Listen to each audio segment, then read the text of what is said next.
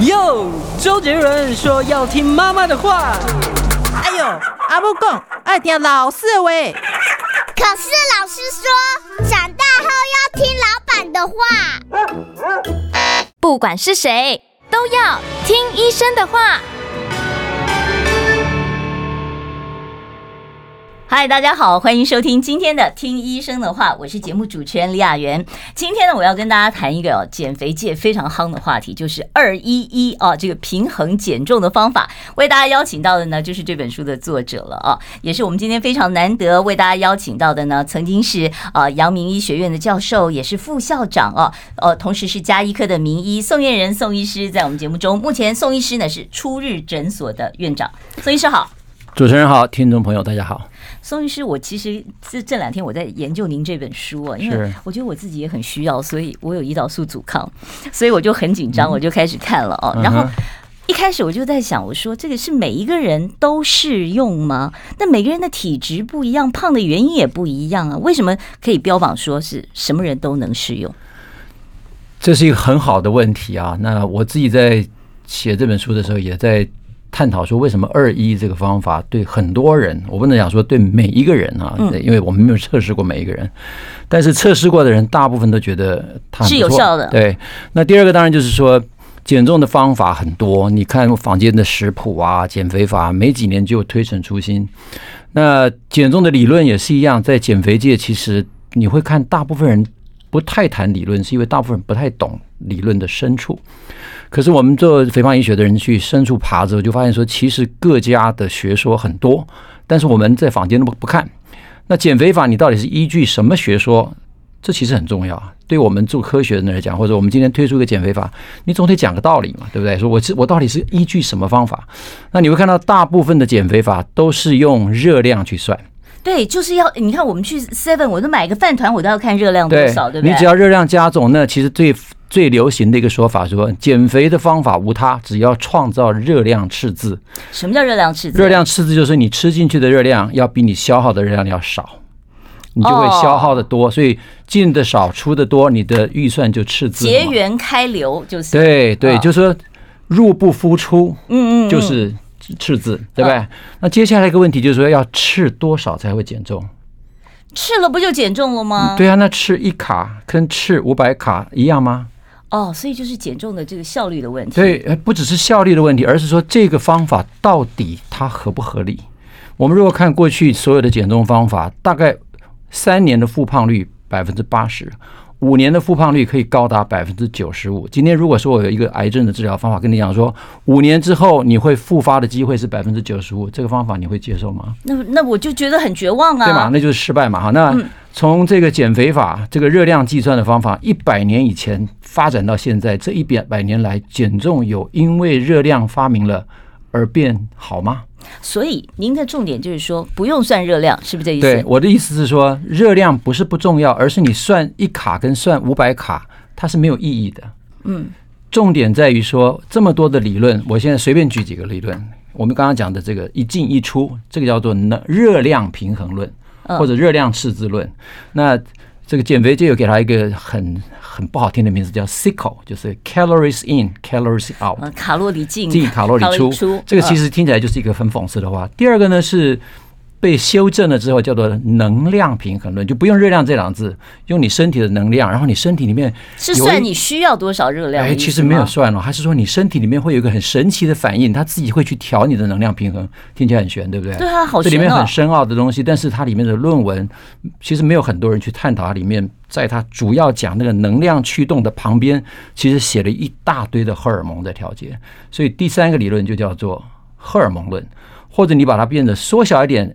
变成单一一个很重要的荷尔蒙，其中一个我们身体这么多的荷尔蒙，只有一个荷尔蒙会降血糖，并且是储存的荷尔蒙，那就是胰岛素。所以荷尔蒙论有的时候会跟所谓碳水化合物胰岛素论合在一块儿。啊，这个听起来好复杂，听起来很复杂。对，我意思是说，其实我们在坊间大家很少谈理论的时候，其实就会觉得说，减肥不就是算热量吗？可是有这么多理论，我还我现在只讲三个理论，第四个理论其实也是曾经很。被重视了一段时间，但是因为它在动物实验里面都可以符合，到了人体实验的时候就有一点点失准。这个叫做蛋白质杠杆论。听起来又是很复杂。对啊，这你一讲我就就不散。概念就是说，说什么呢？每一种动物它在摄取食物的时候，它都有一个基本的蛋白质摄取的需求。如果这个食物它里面含的蛋白质量比较少，它就会吃的比较多。去取得那个蛋白质的需求量哦，在这个吃的比较多的时候，其他非蛋白质的成分就是热量的来源。那这个意思是说，如果你蛋白质摄取不够，你就会饿。对，是这个如果蛋那同样的倒过来，如果你蛋白质摄取够，嗯，你就不会饿。对，我就是觉得说奇怪，我明明就吃了很多，但我还是很快就饿了。对，好，那我们现在就用前面四种理论来讲二一一。我在这本书里面其实花了很大的篇幅在讲说，为什么二一一的成功率比较大，就是你放诸这所有理论，二一一算起来都符合。第一个，你如果照这个餐盘配置，你怎么吃热量都不会超过。怎么可能呢？真的是，你看，你说二一一，我特别弄一个特大号的餐盘，我就是你吃不下。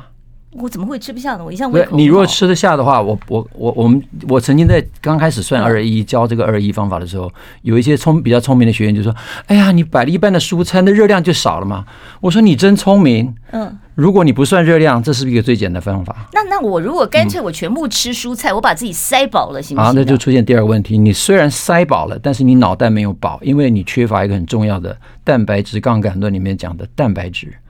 蔬菜里面蛋白质量不够，所以你虽然塞到空间饱了，脑袋没饱。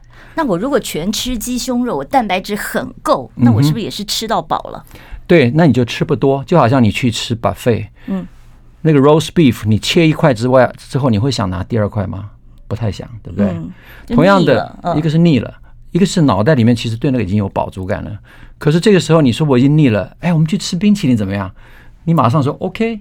吃完冰淇淋，哎，我们来块蛋糕怎么样？你也说 OK？对啊，那那我吃 buffet，我当然是这些。那你前面那个那个牛肉的饱是饱到哪里去了？啊，对哈，对，所以饱足感的来源其实有好几个。那接接下来就是说，为什么糖在我们这个整个理论里面，它必须被限制，而且尽量不要用精制糖的原因，就是我刚刚讲的，你即使在吃了其他东西都已经有这种饱足感之后，糖一进去之后，还是照样诱发你的食欲。那个叫做正回馈效应，所以我的饿是因为我吃太多甜的了，可以这样讲吗？可以部分这样讲，嗯，就我吃的甜的，我会越吃越饿。嗯，对，这个倒是对的，也就是正回馈的意思，就是说你要的越多，你越想要多；负回馈意思说我要的多，它就抑制了嘛。所以蛋白质有负回馈效应，就是我吃多了，我就不想再吃。嗯。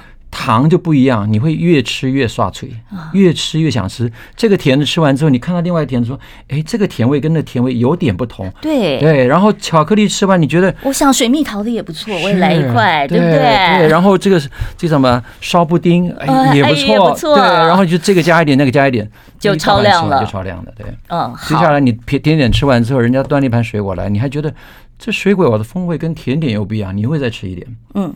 这个这这时候再上来一块牛排，你会说，所以我就是基于我的口腹之欲，我会一直一直的超量，因为我我尤其是甜的会刺激我想继续吃。对，好，那我想再问一下，这个这一次其实二一很久了，我知道那时候我刚刚还我同事还给我看说，你看宋医师以前是这么胖的，然后后来怎么瘦成这样的？宋医师，你你你你最重的时候多重啊？九十二公斤。哦，其实九十二公斤，以我的身高来讲，并不是巨胖，可是我那时候是很虚胖，嗯，所以看起来就泡泡的。哎，泡泡那种，照理说减肥比较容易，对不对？没有泡泡的，其实减肥看你方法。我觉得其实看方法。我减肥，你知道，我从三十岁开始减肥，或者说超就开始了，因为我三十岁就开始胖啊，嗯，所以三十岁就开始对于。减肥这件事情有锲而不舍的追求，嗯但从来没成功过。那你成功的时候是在几岁的时候呢？就是在二零一四年，几岁呢？那时候应该是五十四岁的时候。就是开始二一一的时候是。对，也就是说那个方法让我成功的有一点点。那维持到现在，维持到现在九年。您九年是不是都没有吃过美食啊？我九年来其实都在吃美食，只是用二一一的原则。那我书里面有一句话：心中有餐盘。走到任何地方，你都不用害怕。你讲到心中有餐盘，你知道我特别为了这个看您这本书以后，我就去虾皮上面看。我说哇，好多二一一专用的餐盘哦，还有二二一一专用的便当。对，您是不是自己也要准备好多个这样的餐具？完全不需要。其实我们后来也会卖餐盘，是因为看到市场上有一点点这个需求。但是我通常还是主张，你看完这本书之后，如果你了解了那个餐盘，你眼睛看下去，你自己可以比划出一个餐盘出来。我不需要管量吗？完全不需要管量，是因为这个这个比例对于每一个人来讲，他自己会调控，因为那个蔬菜的量很大，嗯，蛋白质量也不少，淀粉的量很适当，嗯，在那个组合之下，你只要抓到你的饱足感，大概我算过了啊，我我每次抛的食物，人家都会说你这样会不会超超过热量？我说我是不算热量，不过你既然在意，我就算给你看，每一次都不超过。我算最多的一餐，我算了很大的一盘，才六百五十大卡。三餐都这么吃，也才一千九百五十卡。所以照宋医师你这样讲的话，就是说我其实我不管我是用一个八寸盘，或者是用一个九寸盘都没有关系，就是我只要比例对了，对，一切就 OK 了。按照你的需求，所以很多人问我说那个盘子要多大，我说你吃多少就就弄多大。是好，那炒这个。比例对了就 OK，那另外一个是顺序要不要对？顺序很重要。水肉菜饭果是后来我觉得有科学根据的一个方法，所以我们就用水肉菜饭果就可以没问题。那水要喝多少水？水呢？我的建议本来是五百 CC 了哈，就是饭前就先喝五百 CC 啊。但是很多人说，尤其是女孩子说五百 CC 喝下去不就撑了吗？而且会胃下垂吧？不会胃下垂，但是五百 CC 其实是在研究上有的根据的。可是后来我发现三百 CC 其实也就够了。不需要喝到那么多。我们稍微休息一下，待会儿继续聊。我关心国事、家事、天下事，但更关心健康事。我是赵少康，推荐每天中午十二点在中广流行网新闻网联播的《听医生的话》。我们邀请到的都是国内数一数二的医疗权威，给你一个小时满满的医疗资讯，让你健康一把抓。除了收听以外，还要到 YouTube 频道上订阅 “I Care 爱健康”，按赞、订阅、开启小铃铛，爱健康三支箭，一件不能少。欢迎大家回到我们听医生的话节目现场，我是主持人李雅媛，在我身边的是加医科的名医，也是减重专家宋燕仁哦，初日诊所的宋院长在我们这边哦。呃，院长，我们今天就是聊您的这个二一一哦减重方法，是，其实现在真的很夯哦。然后我在网络上面就看到，我们办公室都还有几个小朋友说他也是您的信徒，在学这个啊，好极了。那我就想问一下，您刚才讲说，其实量不是最重要的。比例才是最重要的，是的，顺序很重要，是的。然后餐前喝三百 CC 的水，然后接下来呢？接下来我建议先吃一点蛋白质。很多人说一定要肉吃完才能吃菜吗？我我再讲一次，我的口诀是水肉菜饭果。水肉菜饭果，对。但是那个肉跟菜其实中间是个斜线，也就是说肉菜其实可以混着吃。但是我还是主张先吃一点蛋白质的理由有两个，第一个是我刚刚讲的蛋白质杠杆论。我们的脑袋其实对各种食物是有。感觉的，嗯，啊，并不会像热量论，每个人的脑袋都有，每个人的脑脑袋都一样。就是你现在眼睛闭着吃肉，跟吃面包，跟吃菜，你根本不需要看到食物，你嘴巴就知道，你脑袋就知道，甚至于闻到香味，你就知道这个是肉香还是菜香还是饭香。所以我们的知觉系统非常可以辨别这不同的食物。可今天你说我闻到饭香，请问这碗饭是几卡？在你面前的饭几卡？你闻不出来，你吃到嘴巴你也吃不出来。而且我也懒得去算啊，哪有吃饭每天算那个？我跟你讲，算也算不准。为什么？你水量放多放少，那个饭是松的还是垮的，那个热量就不一样。所以其实算热量的没有意义的地方在这里。可是为什么肉菜很重要？是研究上面讲，我刚刚讲说蛋白质杠杆论。当我们先进到这个口腔里面的是蛋白质，它送进去的第一个讯号，事实上是在我们肠胃道系统里面的有一个蛋白质叫做 PYY。PYY PYY 这个生态呢，它就是一个饱足讯号，所以你光是吃，吃就先一开始就有饱足的讯号送到脑里面去。那我为什么不先吃肉呢？我就所以我就先吃肉啊。啊不，先喝水又有另外一个意思，把胃给撑撑撑满一点吗？好，你如果要这样讲也可以。这个就是很多人要跟我争那个饱足感，有一个是机械论嘛，就是当我把胃撑大了，自然会得到饱足。所以水的那个量的确有这个作用，但是水还有更多的深层的科学意义是，水第一件事情它会直接诱发我们的胃黏膜上面的其中一个呃。通道系统，一个离子通道，我们叫 ATP 依赖的钙离子呃钾离子通道啊，这个通道本身也可以诱发饱足感。第二件事情，它可以诱发能量代谢，代谢的量。今天我们回到热量论来算的话，水事实上可以增加你的代谢率，在你喝完水之后，三十分钟之内增加大概百分之二十到百分之三十的热量代谢的力量，就是可以让你消化的更快，那不是让你消耗更多能量。哦，我以为是消化更快，那我饿得更快。不是消化更快，是消耗更多的能热量或者能量了哈。也就是说，回到热量论，虽然我不是那么爱谈热量，但是热量既然大家是比较熟悉的议题，那我有的时候就会用热量来沟通。那水的作用除了这个之外，就是它可以消耗热量。第二件事情，我对除了我们前面我们讲说它增加机械的饱足感嘛，嗯，第三件事情是这样，它可以预刺预先刺激你的消化酵素，所以你食物进去之后会消化的比较完整。这边就出现对于那些这个热量论的人，热量论人很喜欢让你不消化，让你不吸收。包括我们现在的肠胃道的绕道手术，其实也是有那种叫做不吸收法，把你的十二指肠拉开，让你的食物直接进到中肠。以前那个减肥药罗氏先不是说让你所有吃进去的都变油，油通通都排出来嘛？或者有一些像比如说什么甲壳素，让你不吸收油，这是一个叫做不吸收法。可是我们的减肥理论里面其实是说，你要减肥一定要有足够的营养。你之所以脑袋里面充经常在饥饿，是因为你的营养素不够。所以消化完整反而可以让你提前达到饱足感，这是我们的理论。我们有点像反其道而行，可是我们得到的是正正向的结果。那您刚才讲的说，第二个是肉，第三个是菜。对。那如果我来一碗菜，上海菜饭，肉跟菜都在一块儿了啊，这下就是我们踩雷里面的最常见的雷种，就是把炒饭、十斤炒饭、十斤炒面，把这个应该放在最后面的那个淀粉类，一下子就放到前面。第二个炒饭算是或者说白米饭。在分类上面比较算是精致，不是不是 delicate 那个精致，是 refined，嗯精精怎么讲？精致的过度过度过度制造、过度人工化的一个一个淀粉。这个淀粉实际上出现一个很大问题：第一个，它外面保护的纤维完全被拿掉了；第二个，真正有营养素的那个纤维质跟维他命都在那个壳上面，剩下那个白白白晶晶的那个那个淀粉，那个叫做纯淀粉，里面只只有淀粉。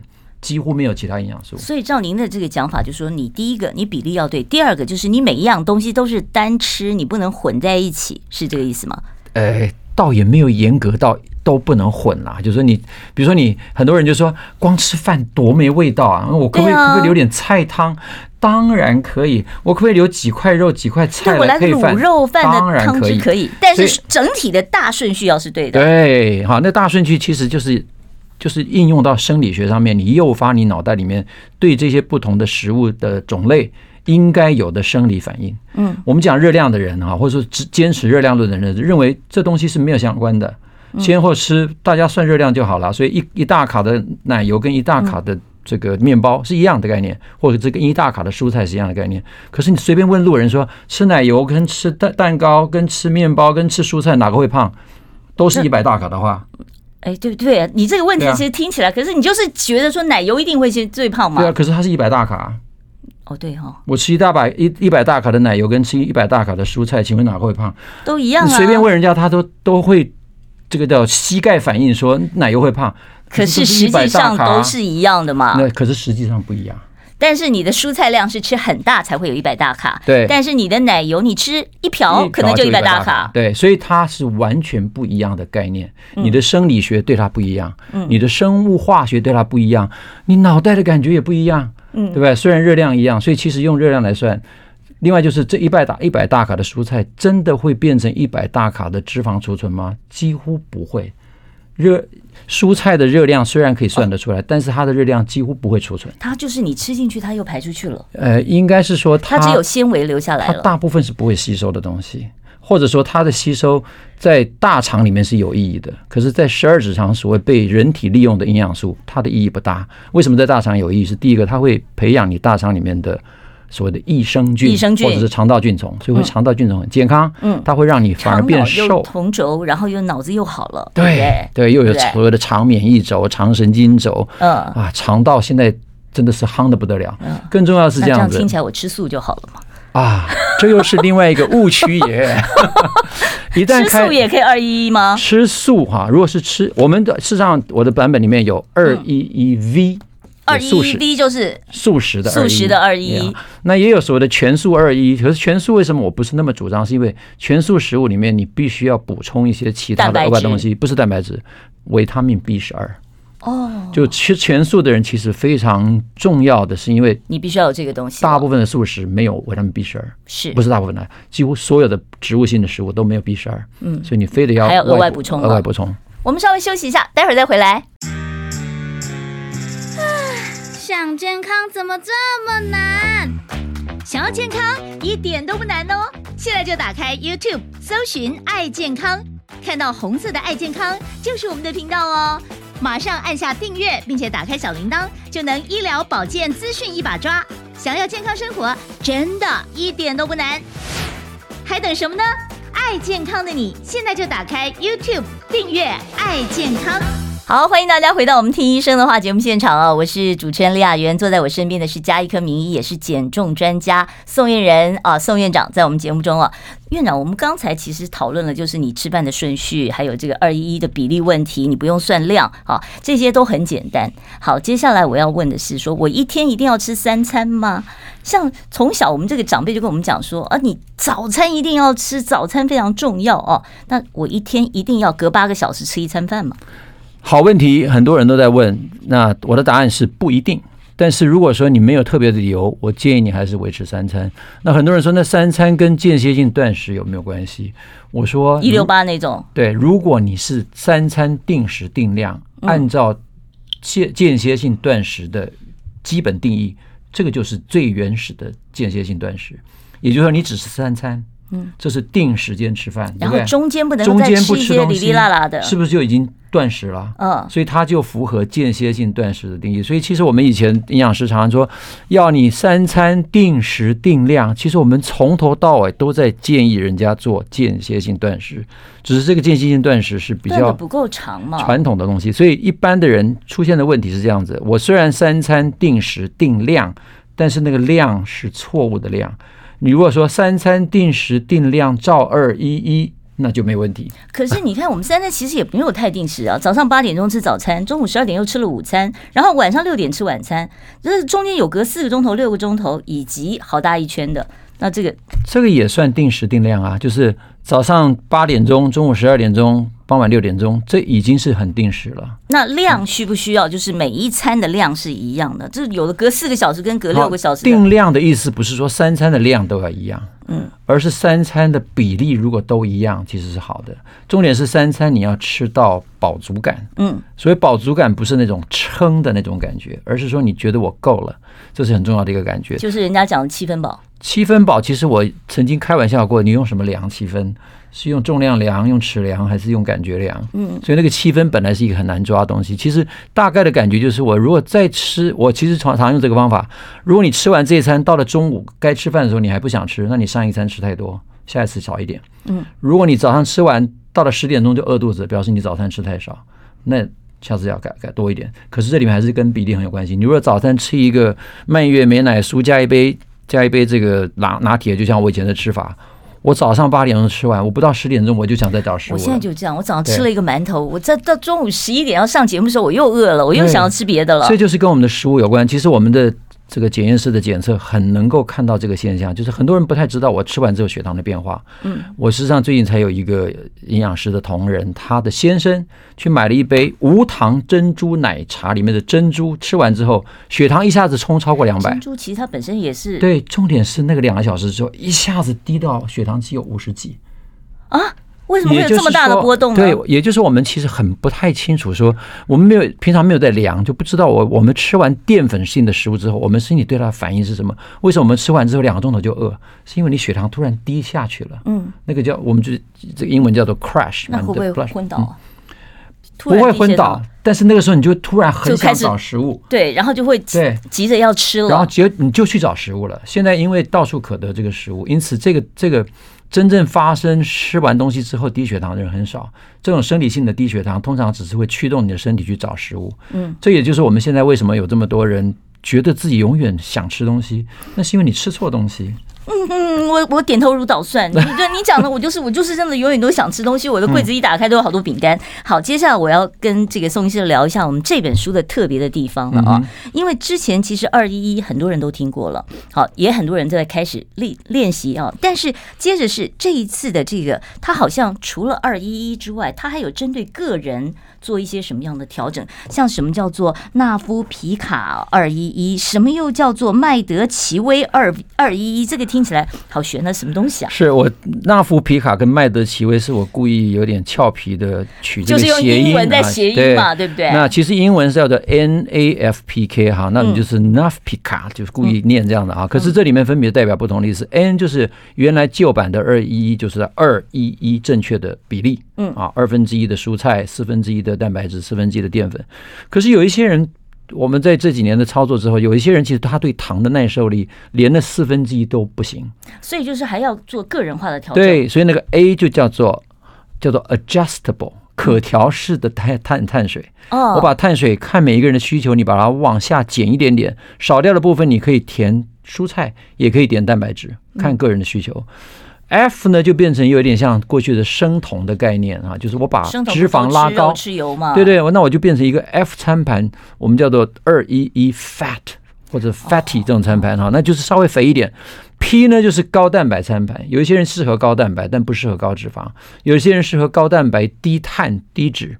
所以其实都有效，所以这个 P 餐盘就是针对有一些对糖也不耐受，吃油之后也觉得不舒服，他不想吃那么多油的人，那 P 餐盘高蛋白餐盘就也许是半菜半肉，这样也就很好。所以那就不是二一一了，那就是一比一了。对，你可以把它变成一比一，但是我们因为是从二一一衍生的，所以我们就用二一这个代号来做这种变化。嗯、那你也可以把那个四分之一我就变成水啊，那二一一那个一就不一定是淀粉，我水分喝多一点也可以。那我要问一下了，这个前提就是我得知道我。到底是适合怎么样的一个二一一餐盘？这是一个很好的概念，就是有些人为什么说我试这个方法不成功，我换另外方法也不成功，另外方法不成功。这个方法如果对某些人成功，对你不成功，表示这个方法不适合你。那我怎么知道我合不合适？我是不是就是每一种都要试一次呢？那那我要花多长的时间呢？大原则是这样子哈，如如果你是一个原来饮食非常偏斜到我们现在所谓这种，或者说以美国人来讲那种 set American diet。标准美式饮食或者 Standard American Diet，嗯嗯嗯，现在其实这个 S T D Standard Standard 的 Chinese Style 或者 Taiwanese Style，其实跟标准美式饮食差不了太多。比如说你早餐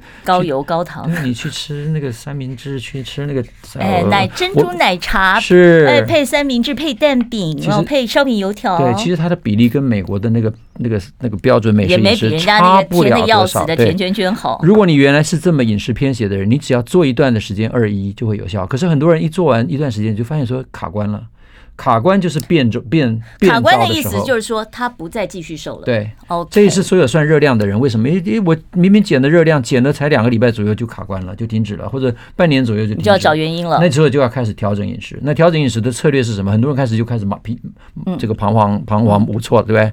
那我们就可以把这个我们在书里面提的这几个方法供你参考，你都可以试一试，至少你会有一个依据。而不会在大海茫茫里去找。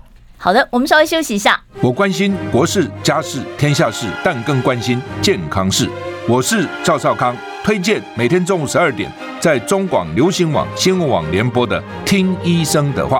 我们邀请到的都是国内数一数二的医疗权威，给你一个小时满满的医疗资讯，让你健康一把抓。除了收听以外，还要到 YouTube 频道上订阅 I Care 爱健康，按赞、订阅、开启小铃铛，爱健康三支箭，一件不能少。节目都已经过了一半了哦，我们必须要把握时间，因为我还有好多要问的。但是你知道宋医师时间非常难抢，所以好不容易今天请到宋医师到我们节目中来，我们不会开放 call in。我现在呢要继续的来跟宋医师请教，我们这一次进阶版的二一一啊，就包括了针对一些特殊体质或者是特殊的身体状况所做的一个个人化的一个调整啊。当然这个非常的复杂，可能大家要自己去研究了啊。那我想问一个最多人。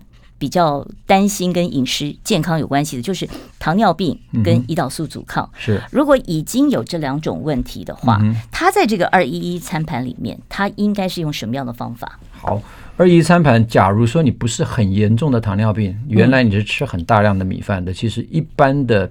标准版的二一一已经可以达到很大的缓解。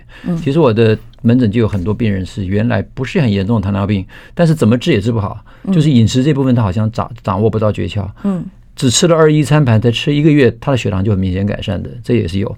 可是有一些比较严重的糖尿病病人，其实他对糖的耐受程度远比我们想象的要差。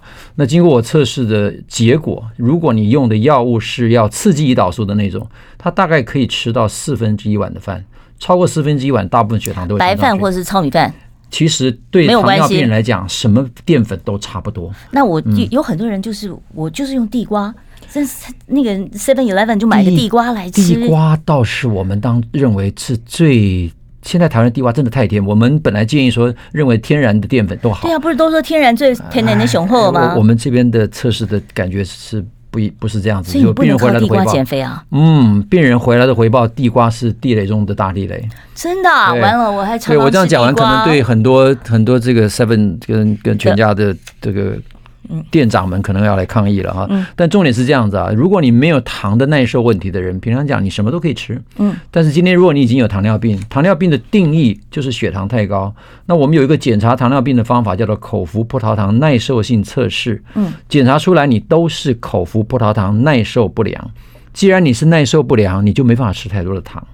这是一个天经地义的定义，对不对？所以地瓜这种虽然它是圆形的甜呃淀粉，但是你也不能碰。它也不是不能碰，而是你要看你能够耐受多少。你，你反而不适合拿它来取代白饭。对，你不可能吃的跟一阵子。就没有生病的人一样多，但你可不可以碰一两口？你可以碰一两口，但是那一两口到底是多大口，就要经过检查。检查最好的方法，现在我发现有一个工具很好，其实很多糖尿病的病友现在大概也很喜欢，就是现在买得到的叫做连续血糖机。嗯啊，那现在有一个这种贴片型的，贴上去一片可以用两个礼拜。其实这个。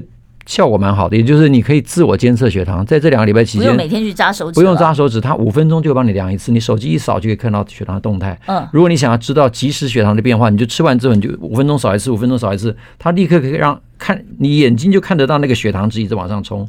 如果你吃这个食物，它的血糖是冲得很快的，这个食物大概就不适合你。所以糖尿病的其实老实说，不建议你常吃地瓜，至少吃就是少量可以，多了就不行。对，就如如同我刚刚讲的，经过我这么一长一段时间的测试，大部分的淀粉只要不是像这种这个这个地瓜这么这么甜度这么高的，大部分人可以耐受的量是四分之一碗，大概就是叫做一份糖，大概。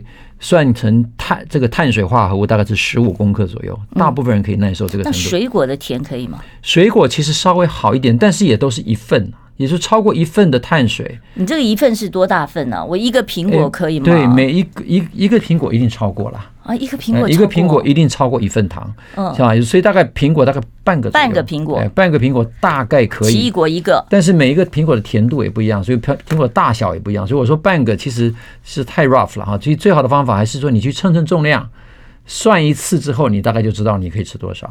好，比如说柚子好了，就是网络上其实有一个，呃，我这边顺便推荐这个，它是一型糖尿病，其实以它来做做这个参考轴是非常好，它叫顺子啊。他自己就测试过，他吃一份的柚子，刚好装起来大概是一瓶碗，全部剥好了，大概一瓶碗，嗯、这个血糖大概会冲到一百八十几左右，在没有任何胰岛素的柚子有这么糖度这么高啊？哎，糖度相当，哎，其实一份糖没有多少哎，但重点是说我还蛮惊讶的，它可以吃到一个瓶碗。好，所以其实糖也没，或者说水果差不多就剥完一个柚子，对对，其实也没有想象中那么可怕。嗯啊，但是你要说完全不理它，你就吃一整个柚子，那大概也会爆爆爆炸。或者说今天这这次中秋节，其实很多我的糖尿病，比如我今天今天门诊，很多人血糖都变坏了。因为中秋加上双十连假，那个那个真的杀伤力很大。月饼加上柚子，月饼加柚子加上双十连假出国旅游，那个回来血糖通通变坏。哎，那我可不可以就是说，比方说，我觉得人生总是要点吃食物是快乐的嘛，对不对？我可不可以说一个礼拜五天我吃二一一餐盘，然后另外两天我可以稍微放肆一下解解馋呢？我其实是一个还蛮宽容的减肥医生，我都会说可以，但是两天也许太多，一天 OK。哦，一天，好，所以只有一天放假的机会，可以有放一个一天的假。那那一天可以暴饮暴食吗？原则上是一天当中的一餐可以暴饮暴食，那一天中间你可以稍微吃松散一点，但是你如果那一天从头到尾都暴饮暴食，大概也不太行。所以这个二一其实也是要持之以恒，你就是。一旦开始吃了以后，如果你没有再照这个比例吃的话，就会复胖，是不是？其实你如果看我们的粉丝页，你会发现那些二一的的的瘦友们，他们 PO 的那些饮食哈。你不会感觉到那是一个困难的二一，或者说这个二一是一个很制式的东西，它的变化其实无穷。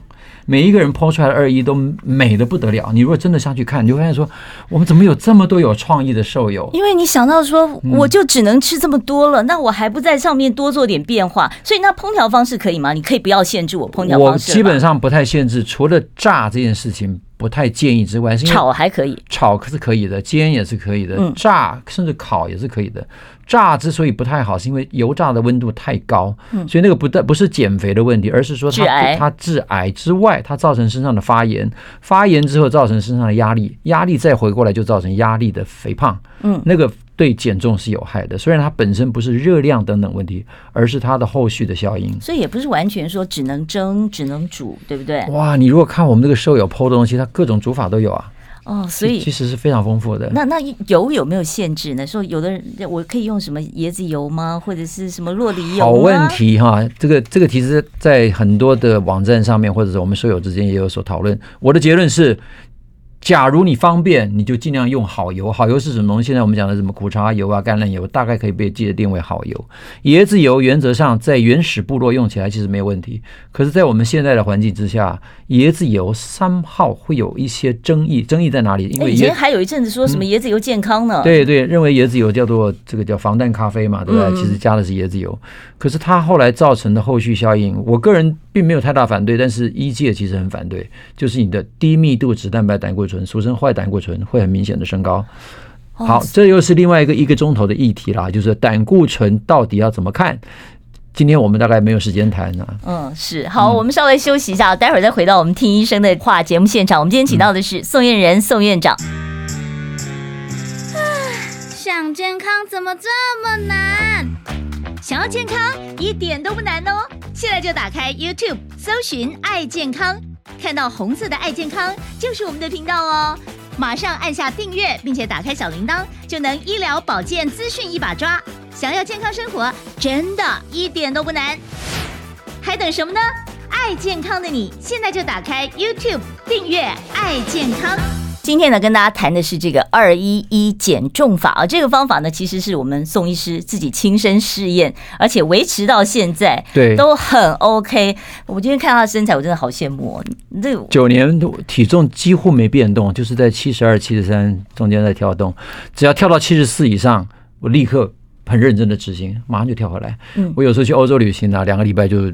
狂吃狂喝，对不对？那真的会增胖。那我最胖的时候又又胖到七十五公斤，回来吃二吃回二一，不到一个礼拜就瘦到七十二公斤。一个礼拜真的认真吃就瘦三公斤。重点是没受苦吗？没受苦啊，就是你吃标准的二一就好了。嗯，你就标准的二一。那我有没有搭运动呢？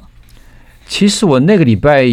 因为我从国外回来，一定有很多事情要做，反而并没有太大量的运动。嗯，那哎，讲的运动又是另外一个钟头的题目啊。简单我讲，不行了，我们今天只有一个钟头。对，那我简单讲说，我认为的运动哈，其实有一些人会跟我争执说，没有强度的运动根本没有减肥效果。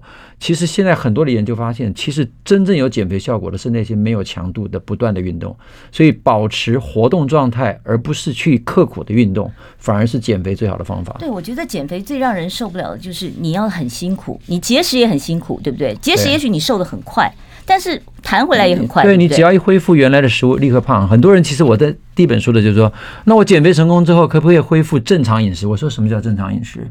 你原来的食物如果会让你胖，你再吃回去一定会让你胖，那不叫正常饮食。二一，你如果找到你可以适合的二一的组合，那才是你的将来的正常饮食。所以说，我问一下，你每天都自己带便当吗？以前啦，现在没空了，所以现在我的方法是有一点点像是间歇性断食，所以我早餐在家里吃饱。嗯。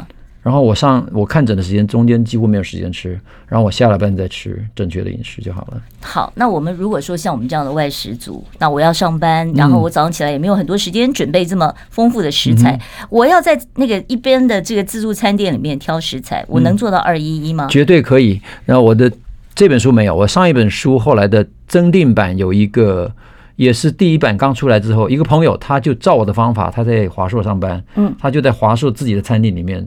怎么点？就挑我说的二一一里面的食物，它的因为自助餐里面你可以自己挑食物嘛，所以你的肉就挑四分之一，蔬菜什么肉都没关系，对不对？什么肉都没关系，不一定说是一定要白肉吧？不一定，不一定，你只要挑肉啊，肉或蛋、蛋白、蛋或者是豆腐，只要是属于蛋白质类的，放在一盘，然后二分之一放蔬菜，什么蔬菜都可以加。那淀粉就很简单了，反正就只有米饭可以供应嘛。他就这样吃，一年瘦了十一公斤呢。他是瘦了十一公斤之后才来跟我讲说，我瘦了十一公斤。哎，我说我刚好要新版，你可不可以做见证？他很乐意啊，就把照片 po 上来。那像你看我们那个小朋友，我们的小朋友中午他们常常就叫麦当劳。那像叫这种速食店可以例行到二一一？是的，我这里面有这叫做麦德奇威，那个麦其实啊，就是麦当劳没有啦，麦当劳其实不是麦当，是这个是这个是麦德奇文，那个 M 是地中海。可是我后来有个叫二一一麦当劳餐，嗯，我还有二一一。胡须张餐，胡须张好油哎！对，也就是说，你其实到这些你认为是炸弹的地方，你依然可以有机会执行二一。你只要用二一的原则去挑食物。当然要做一些舍弃，就是你点到东西，也许有一部分你要舍弃不吃。嗯，好，那我有没有一些解馋的方法？嗯、就是我在两餐中间，我们当然尽可能的不吃了啊、哦。嗯、但是如果真的好觉得好馋呢、哦，然后同事们在切生日蛋糕什么的，解馋的话有没有什么样的要求？没要求哎，其实如果真的馋了就吃。我其实我我的减肥法其实某种程度来讲蛮佛系的哈，就是说你今天如果真的必须要破戒犯犯犯禁，然后必须要参加 party。那就去啊，嗯，对啊，就像有。那我回来的话，比方说，我前一天参加了一个圣诞 party，我吃了很多，对，然后我第二天我就不吃一整天，我我是不是就回来了？如果你可以做到不吃一整天，我不反对。嗯啊，你看我有多佛系，我其实非常宽容，你爱怎么做都可以做。你让我一吃一整天不吃，不算太佛系。不会不会，我跟你讲，你前一天如果吃到那个样子，第二天不吃啊，其实你不会太糟糕。嗯，就你不会感觉说我这一天在受苦，你反而会觉得有点清肠胃，脑筋会更清楚。你昨天隔夜虽然不至于叫做宿醉哈，但是隔夜的那个宿饱，那个饱胀的感觉，然后可能会反胃的感觉，可能甚至于胃食道逆流的感觉，在你一天的空腹之后，你反而会觉得浑身都是清新的。所以偶尔放纵，但是第二天然后把它消消掉是 OK 的。对，其实我对于很多大老板来做减重的时候，他说我有很多应酬，我说好，你如果已经是。On schedule 已经在计划当中的应酬，事前要做准备，事后要做补救。事事前怎么准备？准备，那你就那天早上就开始不要吃啦。你晚餐有一个大餐，提早提早断食。对啊，你就今天就说，那我晚上明知我要吃跟一群邪恶的朋友吃一群邪恶的餐，那你白天就就稍微念这个烧烧香拜佛一下嘛，对不对？喝点咖啡，喝点茶，就度过这一天白天。晚餐就晚餐就放心的大吃啊。第二天呢，总是要做一点赎罪的工作啊。那第二天就。就断食一天，到晚餐再吃，这个其实不是一个不可行的方法。嗯啊，那很多人这样做，但是不能够常常这样，对不对？对，所以我们其实有一些减重的客户来说，我他的问卷里面就说我天天要喝酒，我说那你可以不用花钱就回家吧。天天天天要喝酒，酒会胖人，对不对？酒酒好，这就是另外一个一个钟头的题目啊。好，我们简单讲，酒是一个身上必须要排除的毒物。嗯，它是有毒的。对，人家上次跟我讲说什么喝一点点保护心脏病，可是后来加医科的医生跟我讲说没有哎、欸，他说你喝酒就是伤肝嘛。这个证据其实有一点点，我我看看看看到那个那个好像不知道谁给我的这个 rundown 有写过这句话，嗯，我个人并没有完全同意啦，也就是这个证据其实呃有点下的太早啊，就是加医科医师一下子就只要有一篇文章说反对的，就会就拿出来这个这个点化，我觉得。这种慢性病的东西，我们应该要看到更多的证据。就好像胆固醇，我说为什么值得一个钟头？简单跟他讲，酒精的问题是因为酒精它必须被解毒，所以它一定会占据到你身体的代谢的机转。就是解毒的机制，重点是酒精被分解之后，前面解毒的两个步骤得到的东西叫做丙酮酸，丙酮酸一定要进入能量代谢，所以它会占掉你其他能量代谢的东西。所以虽然讲热量，现在算热量的时候，酒精是一公克七大卡，相较于脂肪是九大卡，所以酒精接近脂肪的热量高。其实那个是用热量的思考。可是你如果用代谢的思考，是一个它是被优先代谢掉的东西，它会占据你所有其他能量的代谢，因此你就无法代谢掉脂肪。所以酒精的破坏力在这个地方。OK，好，我想的最后剩下的时间也不多了啊，我要麻烦呃，这个是不是可以帮我们做一个总结？就是我现在我没有那么多一个钟头跟宋医师聊了，宋医师是不是直接给我们一个综合的建议？二一一，大综合的建议就是说，二一是一个。我经过多年来测试、思考，同时经过理论辩证，发现它可以符合大部分的减重方法的一个方法，那会比较有成功的机会。如果你现在找不到好的减重方法，二一一应该是你最适合尝试的方法。成年的胖有用吗？绝对有用。嗯，像我就是成年的胖。好，希望呢下一次那个宋医师如果再有机会接受我们访问的时候，我可以稍微瘦一点。好，非常谢谢宋医师，谢谢，谢谢你的邀约，拜拜。